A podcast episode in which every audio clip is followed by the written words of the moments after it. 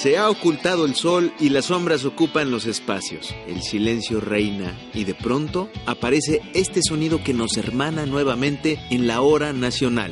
Somos sus amigos Sergio Bonilla y Fernanda Tapia dándoles las buenas noches a todas y todos quienes nos escuchan y permiten formar comunidad radiofónica allá desde donde nos atienden, porque allá donde nos reciben, ya saben, está México. En esta ocasión hemos preparado una revista radiofónica de gran variedad para todos los gustos, edades, sabores y colores.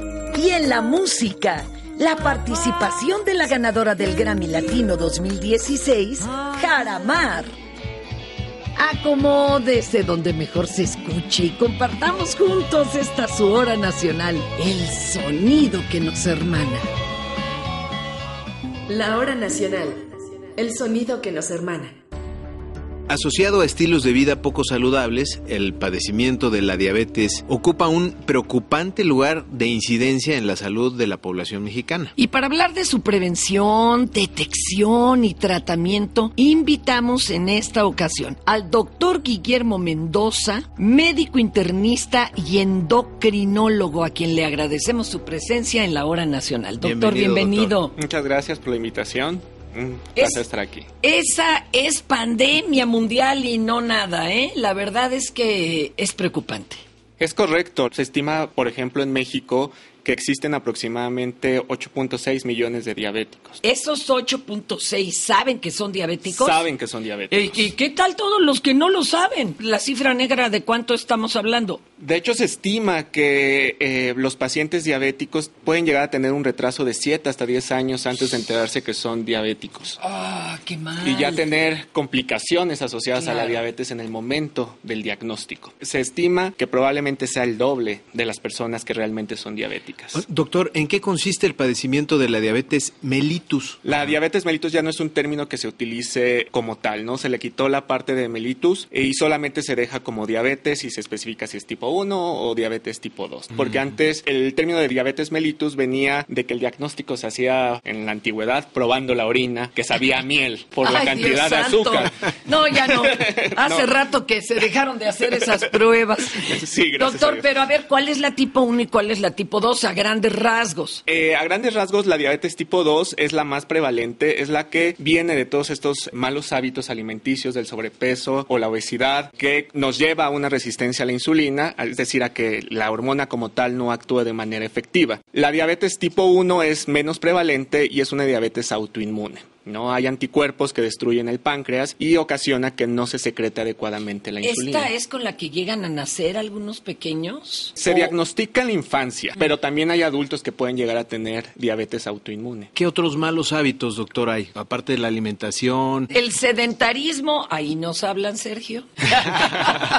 qué, miedo. Sí, digo, la alimentación es fundamental, ¿no? De hecho, la mayor parte de los pacientes que tienen diabetes tipo 2 están asociados al sobrepeso o la, la obesidad. Y eso pues conlleva obviamente la alimentación, el exceso de calorías y obviamente la calidad de los alimentos. El sedentarismo también nos lleva a tener una menor, una mayor resistencia a la insulina, lo que nos lleva a que no actúe bien y que no se pueda metabolizar adecuadamente la glucosa. ¿Y hay una predisposición hereditaria a todo esto? Existe una predisposición. No hay como tal un gen que herede la diabetes. De hecho, se considera una enfermedad poligénica. El hecho de que mis papás sean diabéticos me predispone a ser diabético si no llevo unos adecuados perdón, estilos de Perdón, doctor, ¿qué es poligénico? Que existen varios genes que están ah, ah, afectados. de acuerdo, de acuerdo, no es uno solo. No es un solo gen. Y si mi familia en ascendente ha tenido, seguramente, si yo no me porto bien y no me cuido a tiempo, puedo pues, caer en las garras de la diabetes. De hecho, es un factor de riesgo importante. Eh, los antecedentes de familiares de primer grado diabéticos me pone a mí en riesgo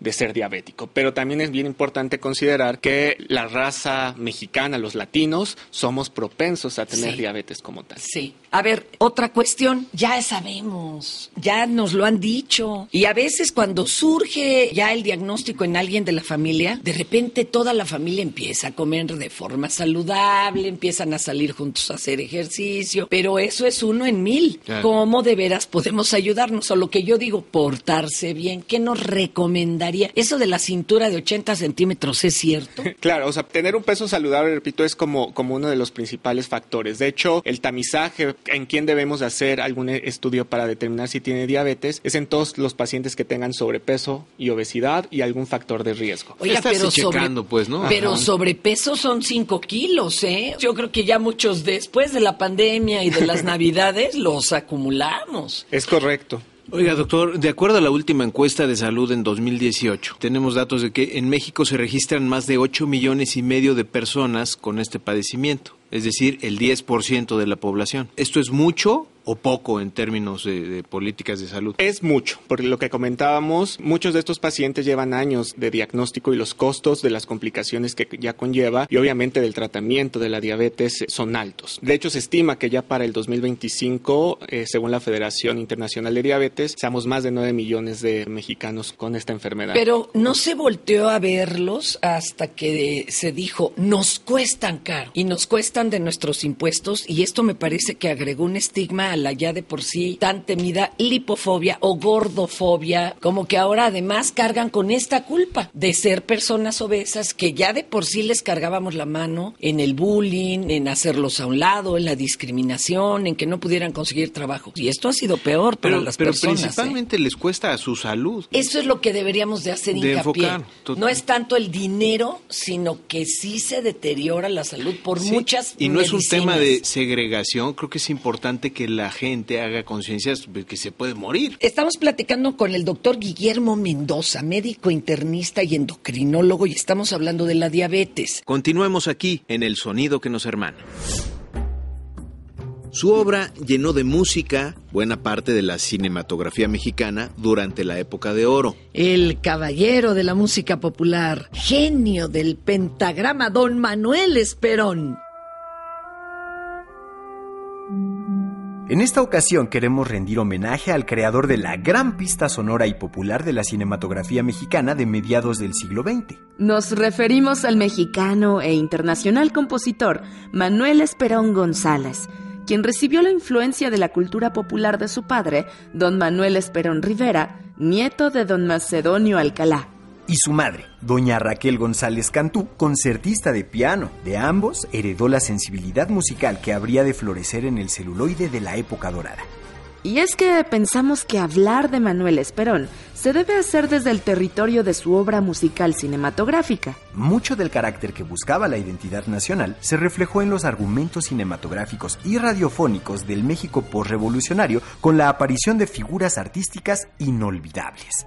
Vamos a los ejemplos musicales de la obra de Manuel Esperón, comenzando por La Mujer del Puerto, cantada por Andrea Palma. Vendo placer a los hombres que vienen del mar. El carácter bravío de un país campirano tuvo la voz del charro cantor, Jorge Negrete, con Ay Jalisco no te rajes y Serenata Tapatía con las enamoradas notas al pie de la ventana.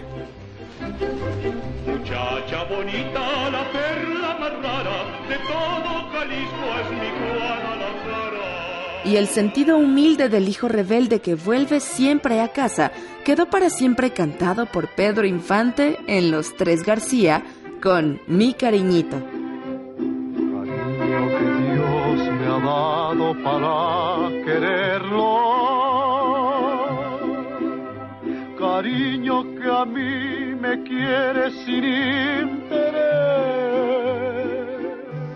El romanticismo en pleno se reflejó en la pieza Flor de Azalea. Al correr de la cinta, algo flota sobre el agua y continuó con el bolero romántico Mi vida, que cierra con broche de oro la historia de dos tipos de cuidado.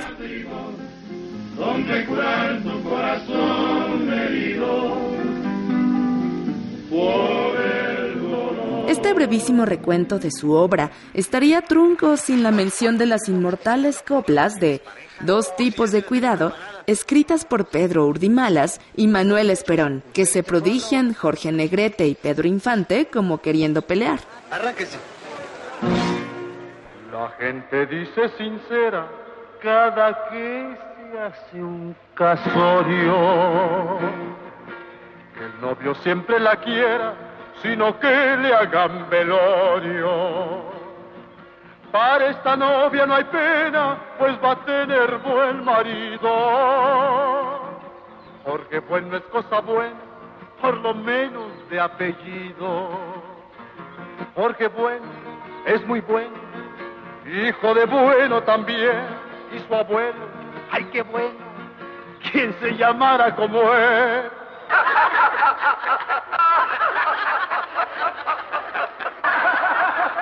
Échenle, pero más arriba. Procuraré ser tan bueno como dice mi apellido. Que se trague su veneno el que velorio ha pedido. Pedro es malo de apellido, retacharé su cuarteta. Él nomás es presumido porque no es malo, es maleta.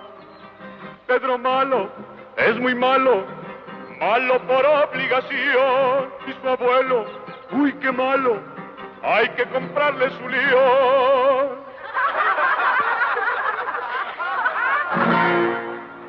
En una mañana de oro, alguien nublaba el paisaje. Eran un cuervo y un loro arrancándose el plumaje. Hay que olvidar lo pasado si la culpable es la suerte. Que bueno y malo mezclado en regular se convierte. Yo soy malo, no lo niego, pero quisiera mezclar malo y bueno por si sale algo que sea regular. Cierto alacrán de carroña, un colmenar visitaba. Para ver si la ponzoña con la miel se le quitaba. Como no se da lo bueno para placer del malvado, con la miel y su veneno hoy el pobre purgado. Que lo entienda, quien lo entienda, si es que lo sabe entender, y si acaso no lo entiende, hay que obligarlo a entender.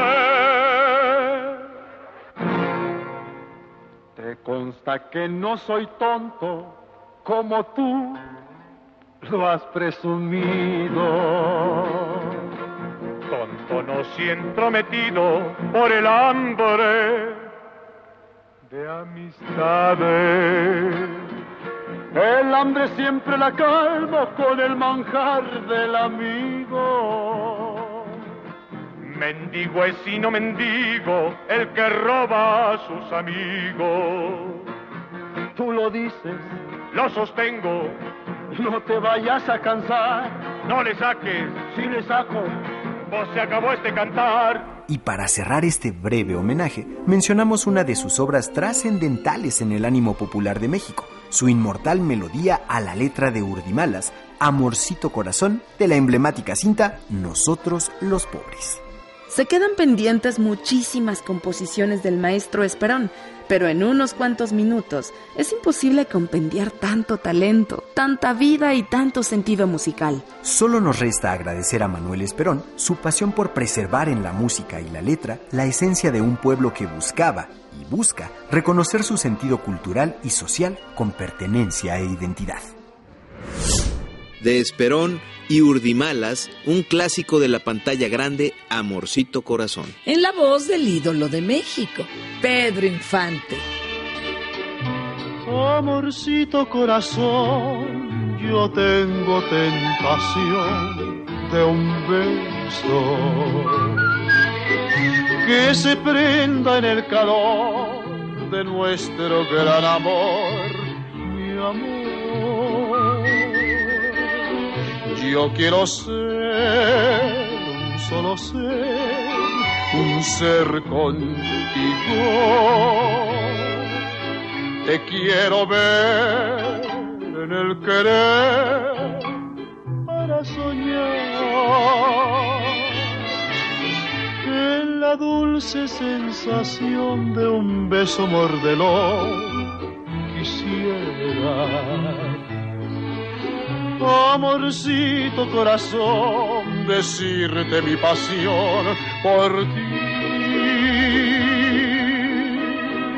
compañeros en el bien y el mal, y los años nos podrán pesar. Amorcito corazón, serás mi amor.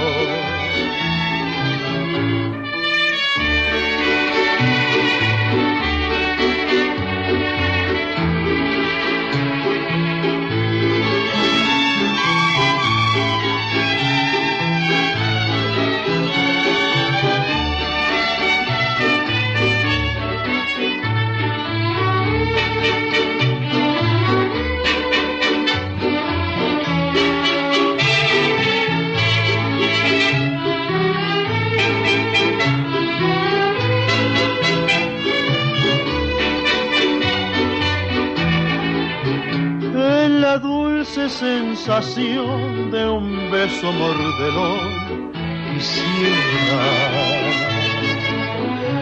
Amorcito corazón, decirte mi pasión por ti.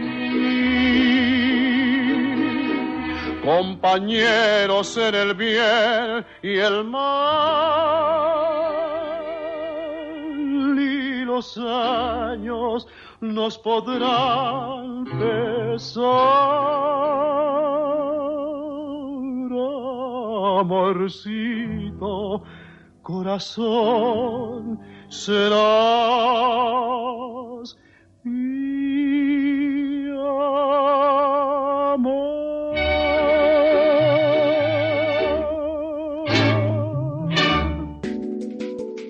Queremos escucharte. Escríbenos, síguenos en nuestras redes sociales o llámanos. Nuestro correo, lahoranacional.gov.mx O llámanos al 55 51 40 80 21. En Twitter estamos como La Hora Nacional. En YouTube, Facebook e Instagram somos La Hora Nacional Oficial. Búscanos en nuestras páginas gov.mx diagonal La Hora Nacional o nrtc.gov.mx. Tenemos un podcast. Escúchanos cualquier día y a cualquier hora en lahoranacional.gov.mx. Como lo hemos anunciado, como se lo prometimos, estamos respondiendo a los saludos que amablemente nos hacen llegar, ya sea por redes, por teléfono, aquí todos los recibimos y vamos contestando poco a poquito. Téngannos paciencia. Así que sin más preámbulo, porque cada vez nos llegan más, vamos a saludar en esta ocasión a Alex Vargas de Fresno, California. Guadalupe Verduzco, Lorena Torres, José Silva Solano, Fabiola Vázquez, Luis William von Gobster Vicard, Jaibo Rojo, Julio César Islas Carvajal, Eugenio Santillán Gutiérrez de Zamora, Michoacán, Jorge Cimental de Chihuahua, Rodrigo Fernández Rojas de Morelia, Michoacán, Viole Calderón de Querétaro, Rodrigo Nicolás Rada Hernández desde Torreón, Coahuila. Gloria Romandía hasta Rosarito, Baja California. Y finalmente, los Cas Alf de Puebla, Puebla. A todas, a todos, a todes. Muchas gracias por acompañarnos y les invitamos a seguirnos escuchando. Recordamos que siempre abiertos a sus comentarios y sugerencias, nuestros contactos están activados y listos para recibirlos. Continuamos.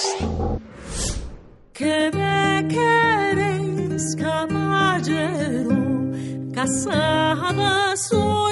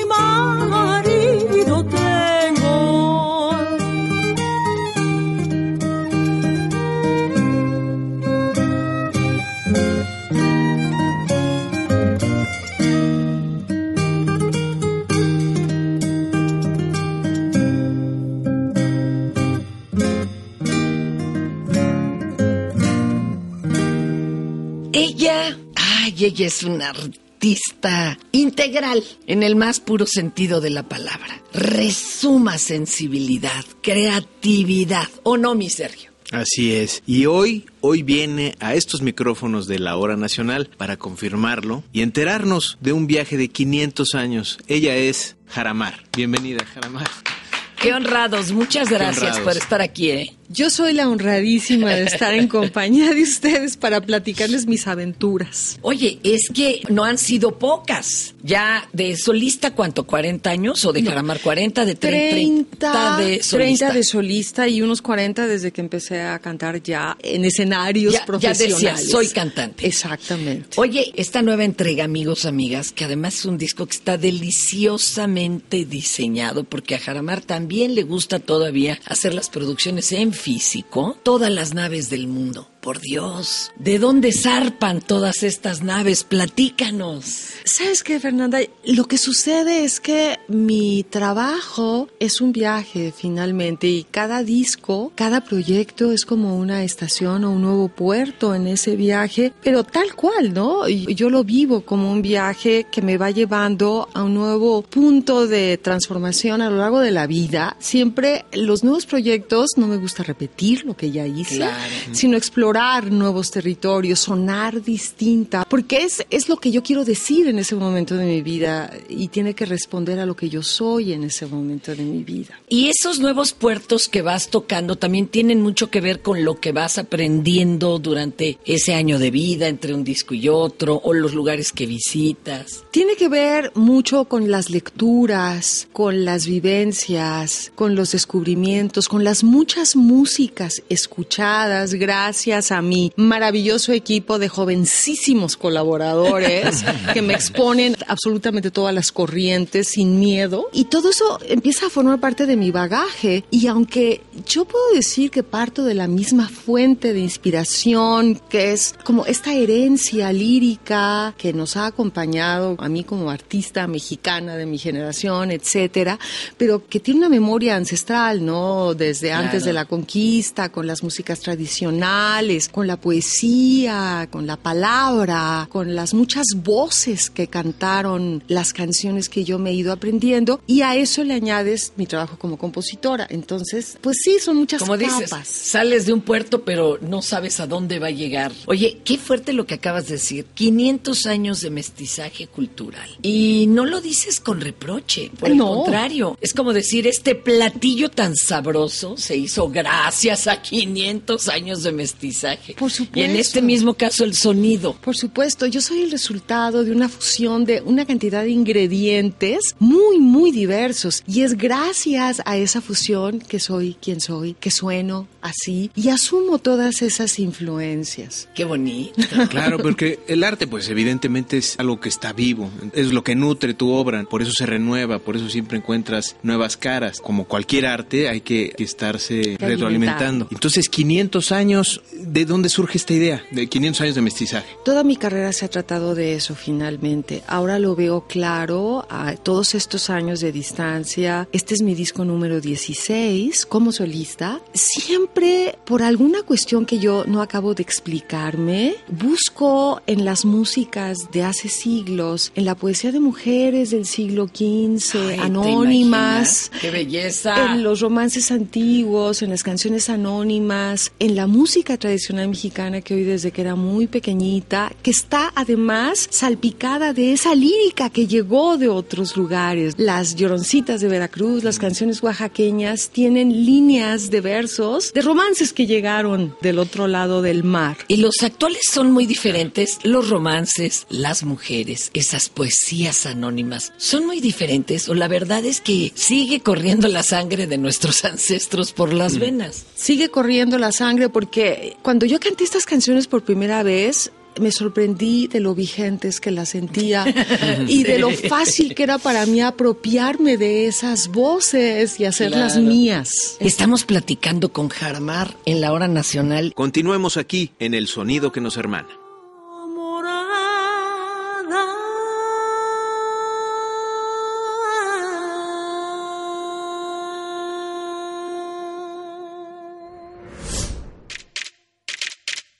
La gran fiesta de la música está lista para recibir como cada año a todas las personas apasionadas, seguidoras de grupos provenientes de muchas partes del mundo, ahí en el Vive Latino, a celebrarse el 19 y 20 de marzo en el Foro Sol de la Ciudad de México. Les recomendamos informarse debidamente en el portal del festival y por supuesto seguir todas las normas de seguridad y sanidad en este tipo de eventos. La pandemia aún no termina, amigos.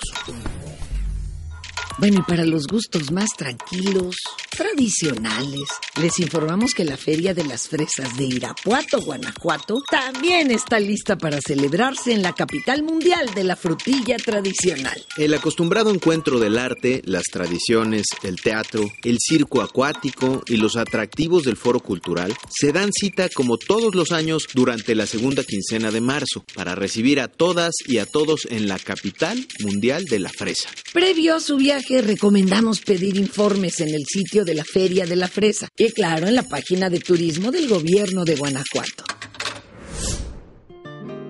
De la inspiración de Manuel Esperón y Zacarías Gómez Urquiza, Flor de Azalea, en la voz de Jorge Negrete.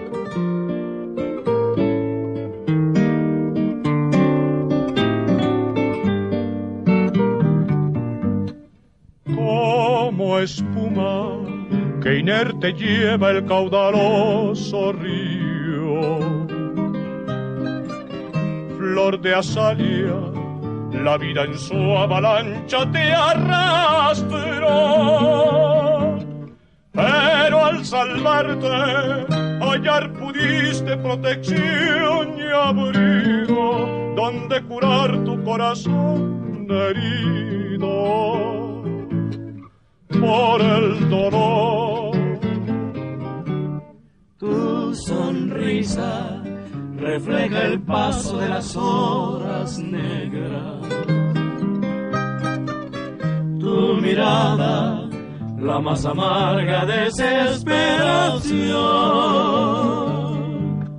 Hoy para siempre quiero que olvides tus pasadas penas y que tan solo tenga hora serena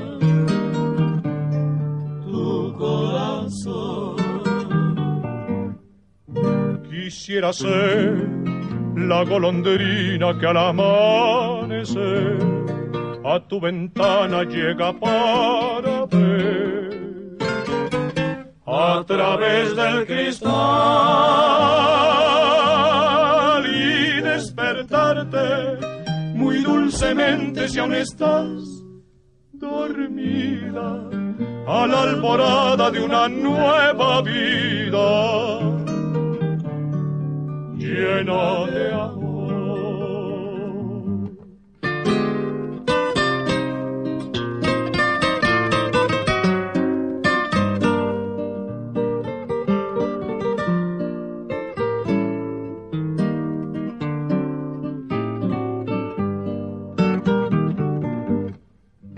Quisiera ser la golondrina que al amanecer a tu ventana llega para ver. A través del cristal y despertarte muy dulcemente si aún estás dormida a la alborada de una nueva vida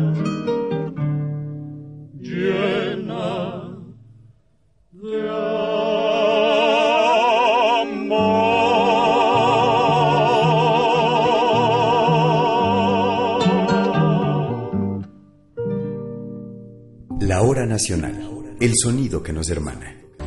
Estamos platicando con el doctor Guillermo Mendoza, médico internista y endocrinólogo, y estamos hablando de la diabetes. Hay personas que creen que por tomarse una pastillita ya pueden hacer lo que quieran, tomarse tres rebanadas de pastel y dos refrescos. ¿Es cierto o no? Probablemente la mayoría de los pacientes no se les explica, quizá también por los sistemas de salud en los que no tenemos suficiente tiempo para dar una explicación más clara a cada uno de los pacientes, que el principal tratamiento es la educación, es el saber saber comer bien, el saber hacer ejercicio, qué tanto ejercicio debemos hacer. Hay un programa muy interesante que desarrolló el Instituto Nacional de Nutrición, es un programa que se llama CAIPADI, que ya se ha replicado en algunos centros del gobierno del Distrito Federal, que es el empoderar al paciente que el paciente sepa cómo cuidarse antes de que tenga las complicaciones. Se puede prevenir, doctor. Prevenir las complicaciones. Son pacientes diabéticos de reciente diagnóstico sin complicaciones que se les explica todas las consecuencias que tiene el tener diabetes y cómo puede prevenir esta, estas complicaciones. ¿Se pueden mantener a raya las complicaciones de la vista, de tener que perder un dedo, un pie? Sí se pueden mantener a raya. Se pueden prevenir. Tener un control adecuado de la diabetes y de las comorbilidades que conlleva la diabetes como la hipertensión, la dislipidemia, nos ayuda a prevenir todo eso. Un paciente que es diabético y es hipertenso tiene mayor riesgo de desarrollar una complicación, por ejemplo, renal o una complicación de la vista. Entonces no es solo tratar la diabetes, sino tratar todas las comorbilidades que conlleva 对吧。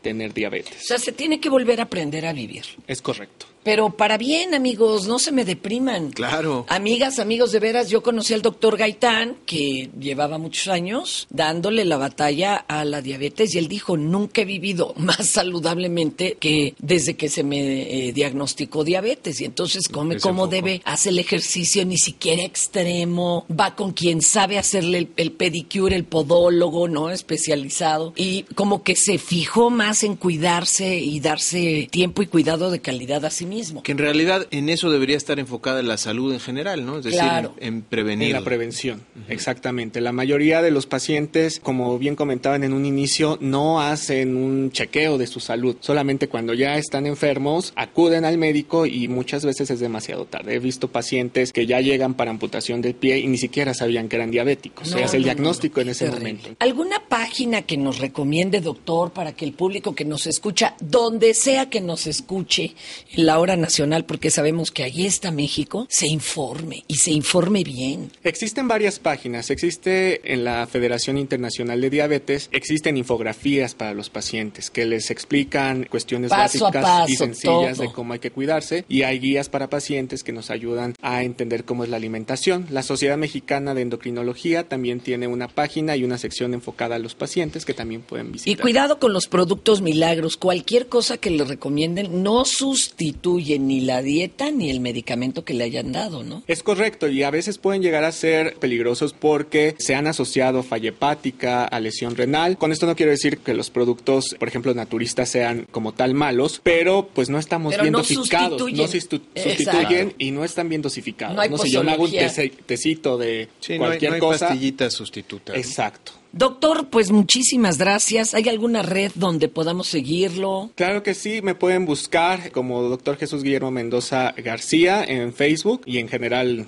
Así en lo Internet. encontramos. Así, no- así me encuentran. Doctor Jesús Guillermo Mendoza, muchas gracias. Muy Gracias, amable por su participación aquí en la Hora Nacional y que nos cuenten sus experiencias en las redes. Platíquenos si ustedes tienen algún paciente en casa, ¿cómo lo van llevando? ¿Es fácil o todavía se les antoja mucho? Pues el pastelito, el refresco y qué hacen. Continuamos en la Hora Nacional. Desde las tierras de la verde amarela tenemos la visita sonora de un mexicano que anda por Brasil haciendo su vida sin olvidar su terruño. Hablamos de Enrique González Rivero, un mexicano que ha decidido radicar en la tierra de la batucada y la samba, a quien le agradecemos su presencia en esta hora nacional. Bienvenido, Enrique. Bienvenido, Enrique. Hola, hola, ¿cómo están? Pues solo una pequeña aclaración, soy Enrique García Rivero. Ahorita mismo lo corregimos, mi querido Gracias. Enrique. Pero to- todo bien, todo bien, no importa. Oye, ¿y cuándo te decidiste a vivir fuera de México? Pues mira, yo he vivido fuera de México ya en varias ocasiones, viví en, en Francia antes, viví en Suiza, más por cuestiones de trabajo, digamos, profesionales y tal. Y ahora fue un tema, digamos que del corazón casi, casi, ¿no? El corazón. Ya, ya tienes un acento ya brasileño, Enrique. ¿Te fuiste con No, todo y tu ¿cómo familia o te fuiste solo? No, mi compañera es brasileña, entonces por eso estamos por acá. Oye, ¿y tu familia, el resto de tu familia está en México? ¿Te llegan a visitar o tú llegas a visitarles? La mayor parte de mi familia vive en México, pero yo tengo familia en Estados Unidos, tengo familia en Europa, entonces pues ya estamos como medio acostumbrados, eh, pero sí, claro que los visito, era la idea antes de la pandemia que ellos vinieran, pero bueno, pues hasta ahora se va a dar ¿Qué es lo que más extrañas de México, Enrique? ¿Y allá hay una comunidad importante mexicana con la que convivas, con la que tengas contacto? Lo primero, lo que más extraño, creo que sin duda, además de mi familia, es la comida. O sea, la comida mexicana es una cosa que... oh, hace falta a veces, pero pero bueno, pues te acostumbras. La comunidad aquí en Belo Horizonte, yo estoy en el estado de Minas Gerais, la capital es Belo Horizonte, donde yo vivo, y hay muy pocos mexicanos aquí. Yo solo conozco seis o siete mexicanos en Belo Horizonte,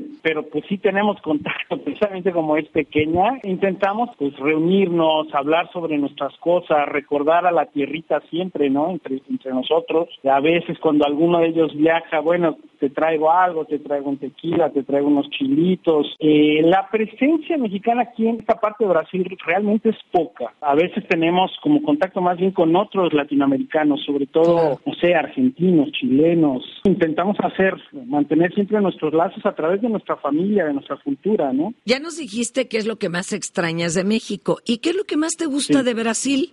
Su gente, sin duda, eh, son gente muy acogedora, vamos a decirlo así. Muy cálida. Muy cálida, medias tintas. Si te quieren, te quieren. Si no te quieren, te lo demuestran, ¿no? Anda. Y a eso a mí me gusta mucho, ¿no? Que la gente sea así un poco directa, aunque tenemos el estereotipo también de que los brasileños son muy, muy abiertos. No siempre. Minas Gerais es un estado de personas muy reservadas, Mira. pero que te dan el corazón, ¿sabes? O sea, te, te lo dan así de, me caíste bien, le vienes a aportar. Como dicen ellos, beleza, ven vindo, ¿no? Oye, ¿qué te gustaría compartirles, decirle a tus familiares aquí en México, a los amigos que dejaste? ¿Qué les dirías? Bueno, les diría que los quiero mucho, que los extraño, que siempre están en mi mente, en mi corazón, que México es mi país, siempre va a ser mi país y que creo que vienen cosas mejores a pesar de, de lo que estamos viviendo hoy en el mundo, ¿no? Acabamos de salir de una pandemia. Yo estoy muy contento a pesar de que sé que las cosas son difíciles, de muchas cosas que han estado aconteciendo en los últimos años en México, y eso me da esperanza. Eso, que no pierdan la esperanza, que México es un gran país y, y que vamos para arriba. Pues escuchando la hora nacional, ya sabes que México está allá a donde cada uno de ustedes nos escucha. Y gracias a las, a las redes, al internet, bueno, este milagro pues se esparce a lo largo de todo el mundo. Compañero, ¿hay alguna Sí. esperanza de que regrese a México solo será de vacaciones? Por en cuanto solo será de vacaciones, mi compañera y yo tenemos espíritu gitano, entonces tal vez ni siquiera es Brasil nuestra última parada. Y entonces, bueno,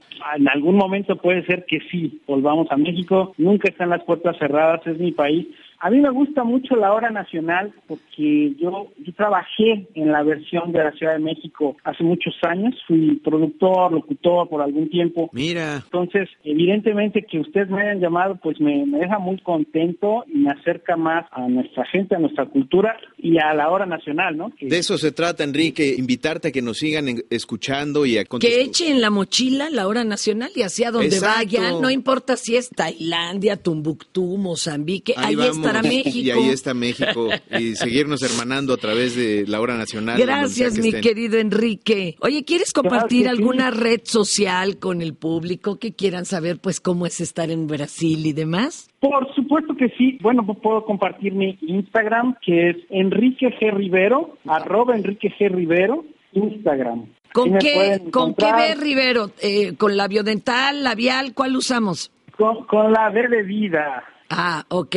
Muchas gracias. verde amarela. Te estaremos dando lata, mi querido Enrique. Muchas Verde gracias. Enrique García. Rivero desde Brasil, un mexicano hasta Brasil y hasta allá está México, donde se escucha la hora nacional. Muchas gracias. Gracias, Enrique. Muchas gracias y bueno, cuídense mucho y yo lo sigo desde acá a la hora nacional, ese espacio tan, tan bonito que tenemos el privilegio de seguir alimentando cada domingo. Gracias. Continuamos.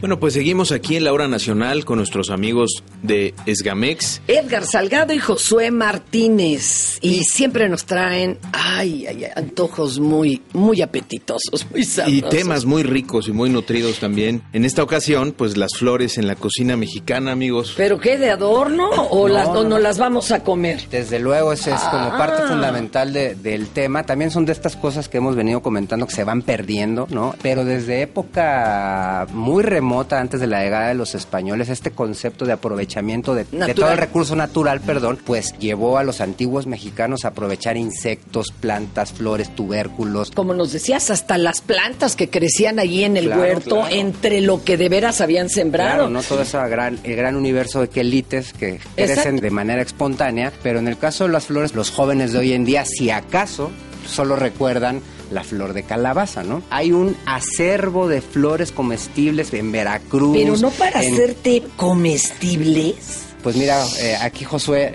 trae una, un acervo de recetas documentadas en recetarios de la cocina indígena y popular que realmente ahí están y se están consumiendo. A ver, a ver, platícanos. Sí, pues realmente es muy interesante porque en todo el mundo usan las flores solo para decorar. Lo que hace el comensal es hacerlo a un lado, no se lo come y es algo que no pasa en cocina mexicana. Realmente son guisos con flores. Como podemos encontrar el gualumbo, esta flor preciosa que crece en el quiote del maguey pulquero. Ah, gigantesca, Mm, altísima. Y son bonitas las flores. Esta solamente se hierve, se limpia y ya se complementa con, Con una salsita. Con una salsita. Oye, pero además debe de ser muy preciada porque creo que se da una vez al año, no más, ¿no? Sí, solamente en primavera podemos encontrar esta gran diversidad. Pero a ver, ¿Qué tipo de- entonces- de sabor tiene esa flor? Sí tiene ese como aloe, como ese sabor como a nopalito.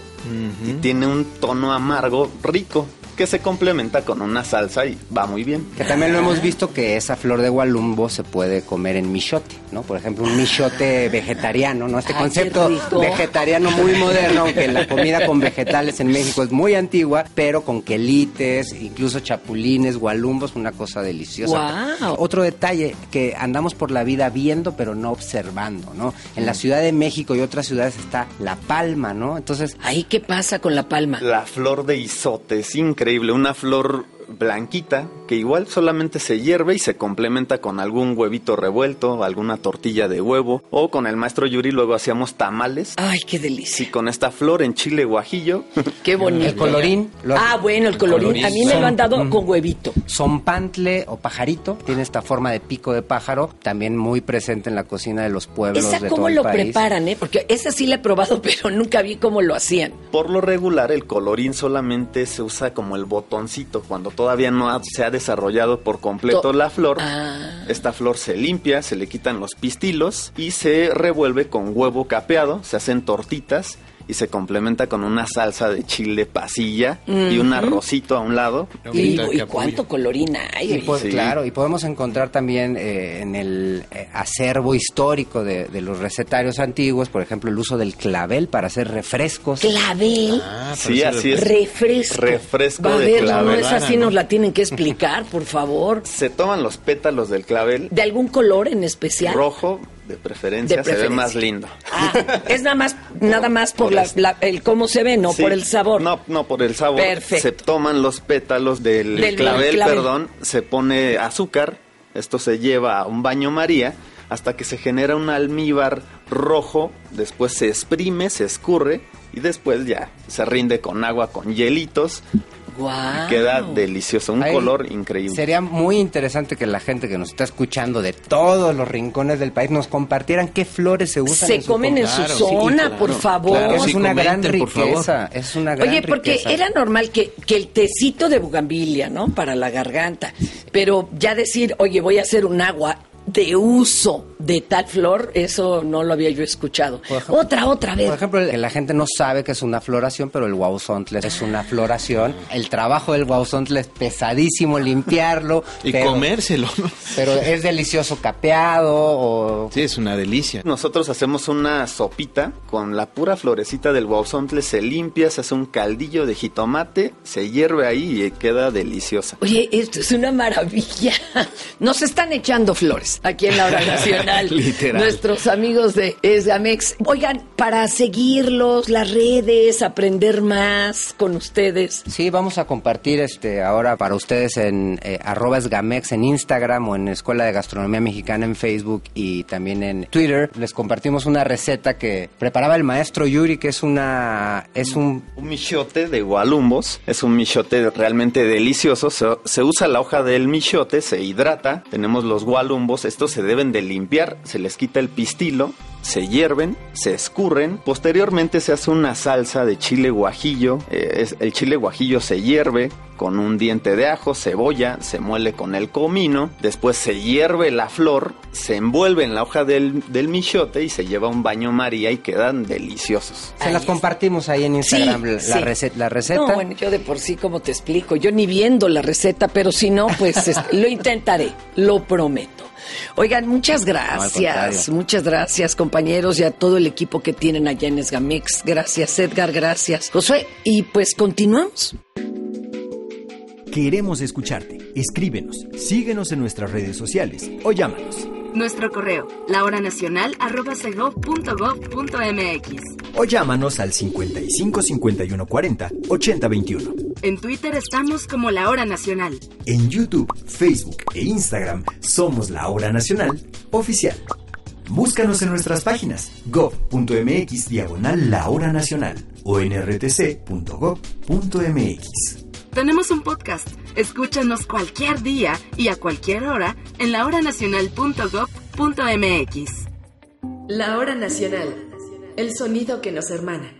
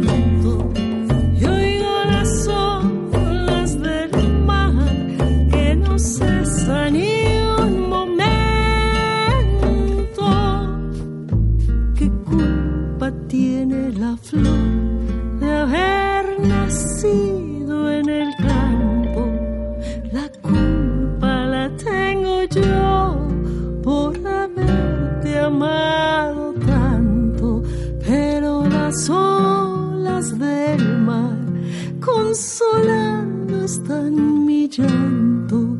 Soy presa de este aposento solo por quererte amar y oigo las olas del mar que no cesan ni un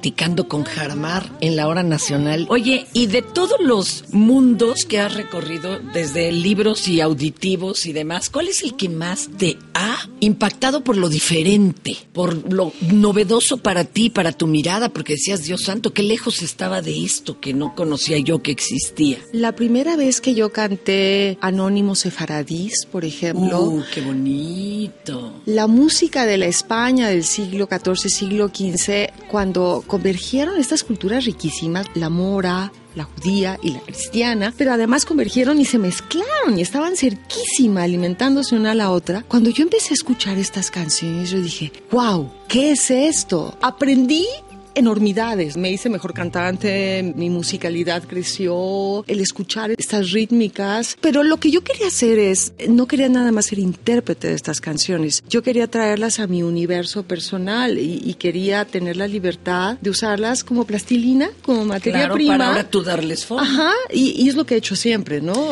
Oye, a ver, esto, ¿qué le dirías a los que tal vez ah, lo calificarían como apropiación cultural? A mí, perdón, pero hasta se me hace bonita la apropiación cultural, siempre y cuando demos crédito, así como dice Jaramar, esto lo aprendí de acá, pero ahora yo lo interpreto a sano. Claro, pues eso es esencialmente la cultura, ¿no? Les voy a contar una anécdota que me confirmó esa idea y me hizo saber que iba por el camino correcto. Ah, qué bonito. La gran experta en la lírica antigua se llama Margit Frank. Es la gran académica que ha investigado, ha rescatado y es la más respetada experta en la lírica antigua del siglo de oro, etcétera, ¿no? La conocí en una ocasión, asistí a unas conferencias que dio. Yo toda tímida llegué y le, re- le regalé un disco reciente que había grabado. Ya era como mi, no sé, octavo disco, entonces ya tenía camino andado y le dije, Margit, tengo que hacerte una confesión. Hay una canción allí que en teoría es una cantiga sefaradí anónima, pero yo hice una cosa que no sé,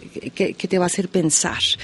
Usé la melodía, tomé el primer verso, pero luego le añadí unos versos de peteneras de Veracruz que quedaban súper bien con la melodía y me pareció que acababan de contar la Y a historia. ti te daba penita de que eso fuera eh, non sancto. Eso precisamente que estás haciendo es lo que hace que esta música siga Claro, viva. Es lo que Claro. tiene que pasar Es con estas de decir, ¿no? canciones. Qué bonito. Es lo que sucede de manera natural cuando van de boca en boca cantando. Y yo aprendo de ti una receta y yo le agrego también Exacto. otra, supuesto, otra especia. Oye, y, y- y ahora cómo, cómo definirías tu propia cosmovisión con tantos elementos adquiridos? Como digo yo, eh, siempre estoy dispuesta a que cada proyecto me lleve a un espacio donde no he estado antes. No me interesa quedarme en el mismo, no me interesa sonar igual y por eso me siento muy honrada de tener músicos en mi equipo que vienen de corrientes musicales muy distintas. Del hip hop, del jazz, de la música experimental, de la música clásica, de la música tradicional y con instrumentos muy diversos que están allí como taller, este, ayudándome a darle forma a los nuevos proyectos y siempre estoy muy abierta a sus propuestas. Yo les planteo el tema y trabajamos juntos. Eso me obliga a trabajar de manera distinta cada vez, a buscar nuevas maneras de cantar, aun cuando parta de una materia prima que en teoría tiene mucho que ver con todos los discos anteriores. Y ese proceso de transformación se enriqueció, no tienen ustedes idea cuánto cuando empecé a componer.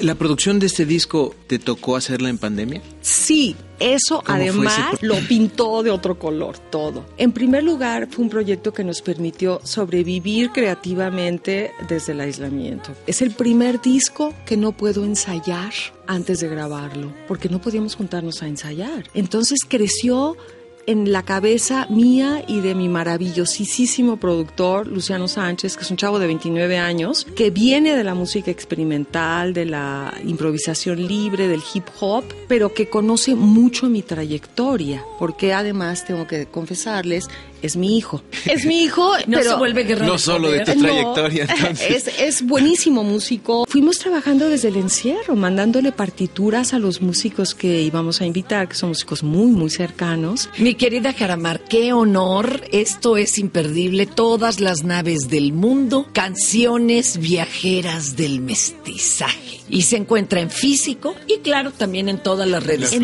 todas las plataformas ¿Cómo te encontramos? digitales. Búsquenme en todas las redes sociales como Jaramar, pero hay un anuncio importantísimo. Oh. Esto va a sonar en vivo y a todo color Ah, el no. 19 Sí.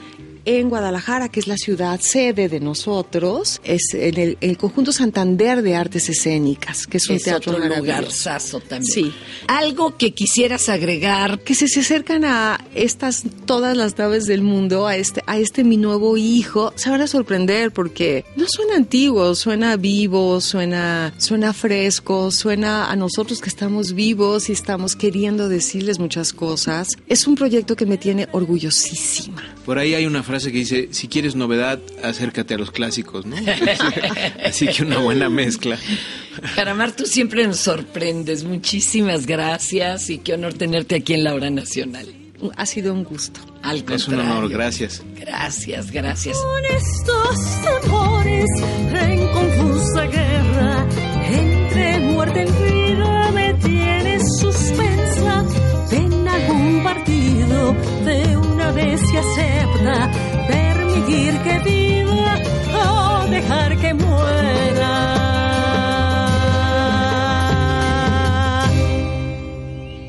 Ay, cual serenos que se alejan después de haber encendido el alumbrado de los farolitos en las principales calles, en las añosas ciudades, pregonando. Las once y todo en calma. Las once y todo sereno. Bueno, y sí, hoy estamos, la verdad, muy poéticos. Es que yo pienso en todos los lugares a donde nos escuchan y ya, ya se me va la imaginación allí. Pero pues nos alejamos para volver el próximo domingo por su estación preferida. Hasta entonces, sus amigos Fernanda Tapia Y Sergio Bonilla les deseamos un reparador descanso y una excelente semana. Esta fue una producción de la Dirección General de Radio, Televisión y Cinematografía de la Secretaría de Gobernación.